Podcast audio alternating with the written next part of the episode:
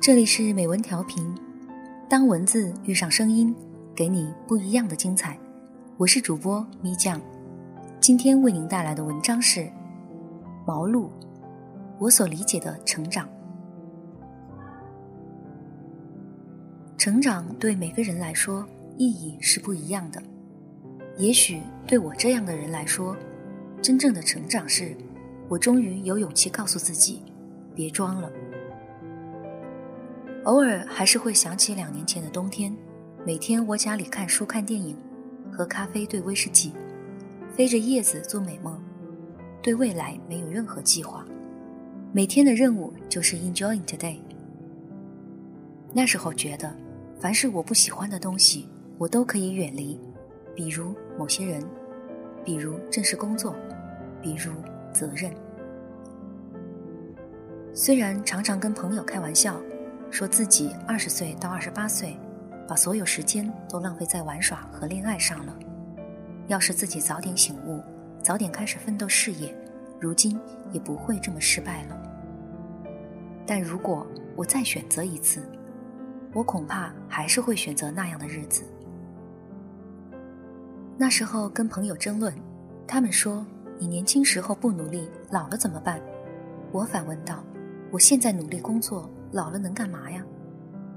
他们说老了可以尽情玩，可以周游四方呀。我说，周游四方干嘛要等自己变老了才去？我宁愿年轻时候尽情玩，也不愿意年轻时候尽情工作，只为了老了能享受。如果担心老了怎么办，而不让自己真正年轻一回，那这一生多不划算。我宁愿潇潇洒洒年轻一次。又是一个冬天，冬天没有变，但是我的原则变了。越来越觉得原则这东西跟承诺一样飘渺。一个人爱你的时候，或者你爱一个人的时候，可以许下无数美好的承诺。一旦不爱了，承诺自动失效。谁能抱着承诺过一辈子呀？今天我说我会爱你一辈子，那只是我今天的想法而已。将来我还会说我会爱你一辈子，只不过可能就不是对你说了。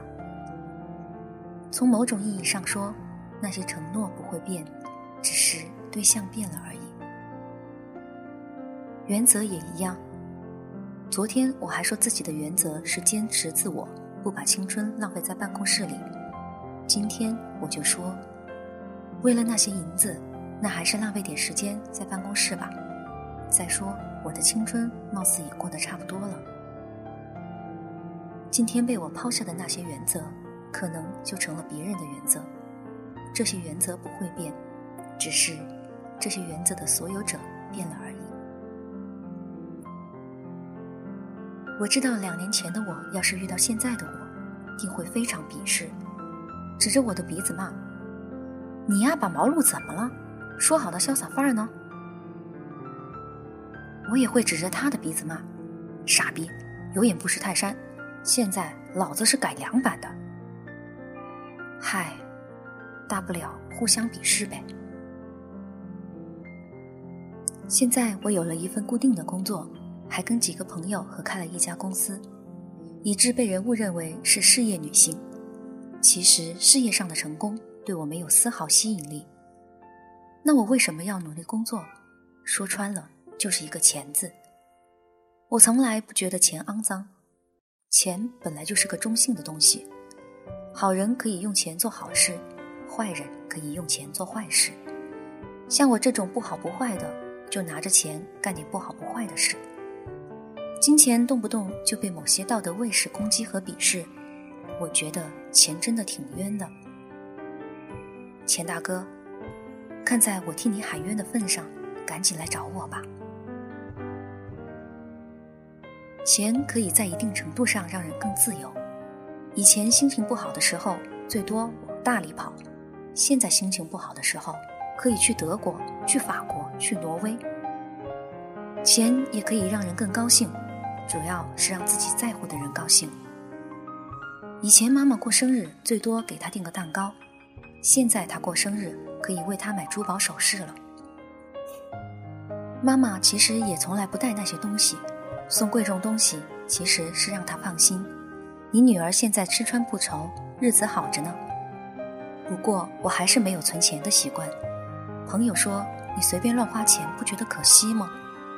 我说，通货膨胀这么严重，辛辛苦苦赚的钱不赶紧花了，那才可惜。别问我老了怎么办，到时候再说。成长这东西，你再对抗，该来的还是会来。况且我已经晚了很多。说实话，我也搞不清成长到底意味着什么。有时我想，成长是不是意味着你明白自己什么东西该坚守，什么东西该妥协？比如，你不再坚守某些原则和承诺，但同时你没忘记自己是谁，仍旧明白自己想成为什么样的人。怎么说呢？很年轻的时候，一直坚持要自己走到目的地，现在觉得。缩成一团，滚过去也行。有时我又觉得，成长对每个人来说意义是不一样的。也许对我这样的人来说，真正的成长是，我终于有勇气告诉自己，别装了。